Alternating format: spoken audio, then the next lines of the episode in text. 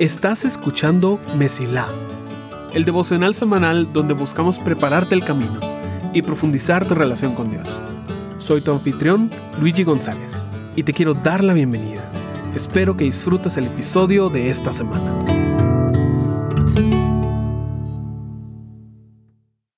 Bienvenidos a un nuevo mes aquí en Mesilá.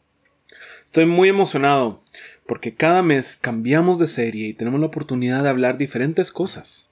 Cada serie de la cual hablamos está pensada para prepararnos el camino y ayudar a quitar tal vez obstáculos, piedras, por así decirlo, que hay entre nuestro corazón y el de Dios.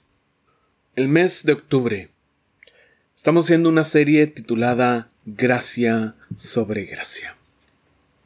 En Juan capítulo 1 donde se habla de Jesús como el verbo. Me encanta versículo 14 donde dice, el verbo se hizo carne y habitó entre nosotros. Y vimos su gloria, gloria como del unigénito del Padre, lleno de gracia y de verdad. Juan dio testimonio de él y clamó, Este era del que yo decía. El que viene después de mí es antes de mí, porque era primero que yo. Pues de su plenitud hemos recibido y gracia sobre gracia. Juan 1, 14 al 16. Esta frase de gracia sobre gracia es algo muy interesante, porque fácilmente podemos decir nos dio mucha gracia. Y a pesar de que es cierto, hay algo especial en la forma de decir gracia sobre gracia. Pero antes de meternos a eso, tenemos que hablar de qué es gracia. ¿Qué realmente es tener y dar gracia? Hay muchas formas de ver esta palabra. Y personalmente creo que regresa a dos formas específicas de verla. Primero, es comparándolo con misericordia. Y es una comparación que me gusta mucho hacer definitivamente la he hecho aquí en Mesila. Y es que misericordia es no recibir lo que sí merecemos, generalmente malo, y gracia es sí recibir lo que no merecemos. Un ejemplo fácil de entender es un niño al cual le compraron un helado y está en la casa corriendo por todos lados sin importarle lo que va a pasar con el helado. De repente se le cae y mancha el cojín favorito de mamá.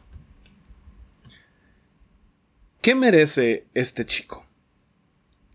Estuvo jugando, tal vez a pesar de que le dijeron que tenga cuidado, tal vez le dijeron que tenía que terminarse su helado antes de empezar a jugar. Merece ser castigado. Tal vez algo leve, pero merece ser castigado y merece quedarse enfrentando las consecuencias de sus acciones. Misericordia en este caso sería no castigar al niño.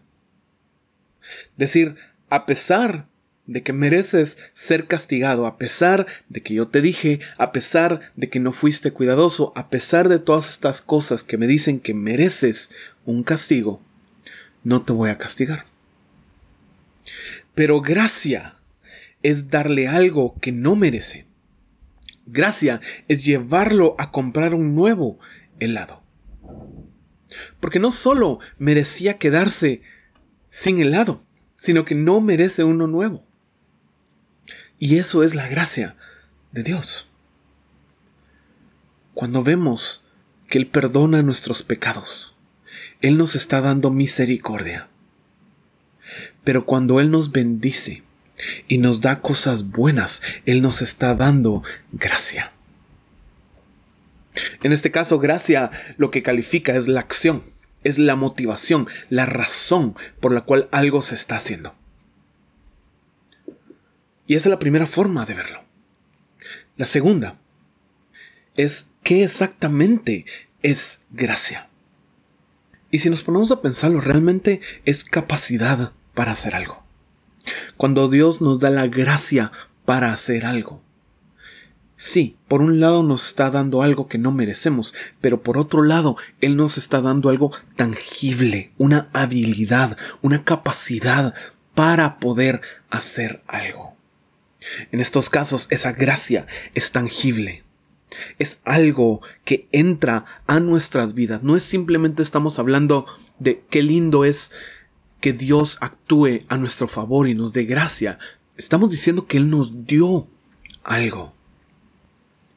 Ahora, no te voy a decir que en este gracia sobre gracia estamos hablando de ambos. Definitivamente no.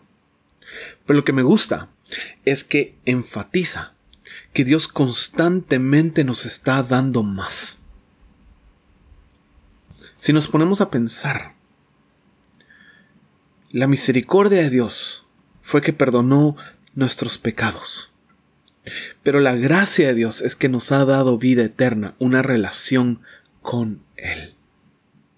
Y eso, sinceramente, sería más que suficiente.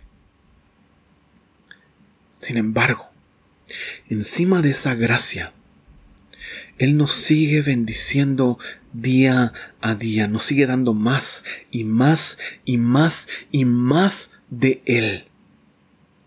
Nos da gracia sobre la gracia que nos ha dado. Porque seamos sinceros, realmente hemos menospreciado la magnitud de la bondad de Dios. Realmente lo hemos hecho pequeño. Y aunque nosotros digamos, sí, Dios es bueno, todos tenemos un límite en el cual decimos, no, creo que Dios es bueno, pero no creo que sea a este nivel de bueno. No, yo creo que esto no le importa de mi vida. No, yo creo que no quiere darme estas cosas buenas. Todos tenemos un límite. Y por eso es tan impresionante que cada vez nos da más. Eso es lo que estamos hablando cuando hablamos de gracia sobre gracia. Y por eso este mes quiero llevarte a momentos en los cuales algo empezó. Algo pequeño, impresionante, pero empezó y cómo fue creciendo a través del tiempo. Yo sé que eso es algo abstracto, pero rápido me vas a entender. Déjame leerte un pasaje de Lucas capítulo 8. Dice, una mujer de la multitud hacía 12 años que sufría una hemorragia continua y no encontraba ninguna cura. Acercándose a Jesús por detrás, le tocó el fleco de su túnica. Al instante, la hemorragia se detuvo. ¿Quién me tocó? preguntó Jesús. Todos negaron y Pedro dijo, Maestro, la multitud entera se apretuja contra ti. Pero Jesús dijo, Alguien me tocó a propósito, porque yo sentí que salió poder sanador de mí. Cuando la mujer se dio cuenta de que no podía permanecer oculta, comenzó a temblar y cayó de rodillas frente a Jesús. A oídos de toda la multitud, ella le explicó por qué lo había tocado y cómo había sido sanada al instante. Hija, le dijo Jesús, tu fe te ha sanado. Ve en paz. Lucas 8, 43 al 48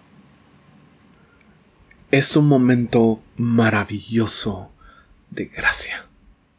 Un momento en el cual esta mujer que ha sufrido por más de una década encuentra sanidad en el gran sanador, en el salvador del mundo y encuentra la solución para su problema y ella es sana por fin. Seguramente ese día no solo se sanó su problema físico, sino también su corazón encontró lo que tanto había buscado. Y sería suficiente hablar de esto, de cómo este milagro ocurrió y esta persona encontró a Jesús. Eso sería más, más que suficiente. Es gracia. Pero hay gracia sobre gracia. Porque de repente las personas empiezan a dar cuenta y algo empieza a ocurrir, porque ya no solo se acercan a que Jesús ore por ellos, ahora se acercan para tocar a Jesús. Mateo 14:36 dice, le suplicaban que permitiera a los enfermos tocar al menos el fleco de su túnica, y todos los que tocaban a Jesús eran sanados. Algo ocurrió ese día con esa mujer. Y ahora ya no era simplemente las oraciones de Jesús, ahora simplemente con tocar su manto las personas estaban encontrando un mayor acceso a Jesús. Aquí hay gracia, por encima de la gracia que ya habían recibido en tener a Jesús orar por ellos y ser sanados. Esta mujer inició algo por su fe, por su genuina fe. No diciendo si yo tengo fe voy a ser sanada, sino simplemente creyendo que Dios es tan bueno, Dios es tan poderoso, que con solo tocarlo, ella encontraría la sanidad. Una nueva gracia había sido abierta para las personas. Y esto continúa, porque en Hechos algo empieza a ocurrir con Pedro, ya ni siquiera con Jesús, con Pedro. Hechos 5:15 dice, como resultado del trabajo de los apóstoles, la gente sacaba a los enfermos a las calles en camas y camillas para que la sombra de Pedro cayera sobre alguno de ellos cuando él pasaba. Multitudes llegaban desde las aldeas que rodeaban a Jerusalén, y llevaban a sus enfermos y a los que estaban poseídos por espíritus malignos, y todos eran sanados. Hechos 5, 15 y 16. Ya no es simplemente que Jesús ore por ellos. Ya no es simplemente tocar el manto de Jesús. Ahora, que la sombra de sus discípulos toquen a otros, son sanos. Y es importante recordar que no era algo que estaba pasando por los discípulos, sino que era la revelación de la bondad y el poder de Dios, de cómo esa gracia se daba en abundancia cada vez más y más. Y no termina ahí. Y eso es lo maravilloso, porque en Hechos capítulo 19 versículo 12 estamos hablando de Pablo y dice cuando ponían sobre los enfermos pañuelos o delantales que apenas habían tocado la piel de Pablo, quedaban sanos de sus enfermedades y los espíritus malignos salían de ellos. Esto es una locura. Esto es una locura en que personas puedan ser sanas por ropa que tocó a un discípulo que ni siquiera estuvo con Jesús durante los tres años que él estuvo en la tierra, sanando personas y haciendo ministerio. Están alejado de cómo empezamos. Y la forma en la cual empezamos ya era suficientemente grande y era más grande de cualquier cosa que pudiéramos merecer, que el Salvador del mundo sanara personas orando por ellos, poniendo sus manos sobre ellos ya era más que suficiente, ya era una gracia increíble, pero Dios nos muestra su bondad, cada vez empujando más y más el límite de qué tan bueno creemos que Él es, mostrándonos, también puedo hacer esto, también quiero hacer esto, también quiero sanar, también quiero restaurar, también quiero redimir. Todas estas formas. No para que nos enfocáramos en las formas raras en las cuales sanaba, sino para que nos enfocáramos en Dios es tan bueno. Porque toda gracia es revelación de su bondad. Y aquí inició una sanidad que hasta el día de hoy sigue ocurriendo. Nos encanta categorizarla. Nos encanta tratar de controlarla. Ya sea en que nos tiramos por completo en buscar formas diferentes en las cuales Dios sana, o la tratamos de controlar poniéndolo en una caja diciendo eso ya pasó, eso no es para nosotros. Siempre que intentemos poner a Dios en una caja, estamos rechazando la revelación de su gracia. Por razones completamente comprendibles. Tal vez hemos estado orando por algo que nunca ha ocurrido. Tal vez hemos sido decepcionados buscando esa sanidad una y otra vez y hemos llegado al punto en el cual decimos, creo que no es para mí. Y tratamos de vivir esta vida protegiendo la fe que tenemos. Pero la fe no tiene que ser protegida, la fe tiene que ser sembrada. Y muchas veces Dios nos lleva por caminos largos a fin de mostrarnos su bondad.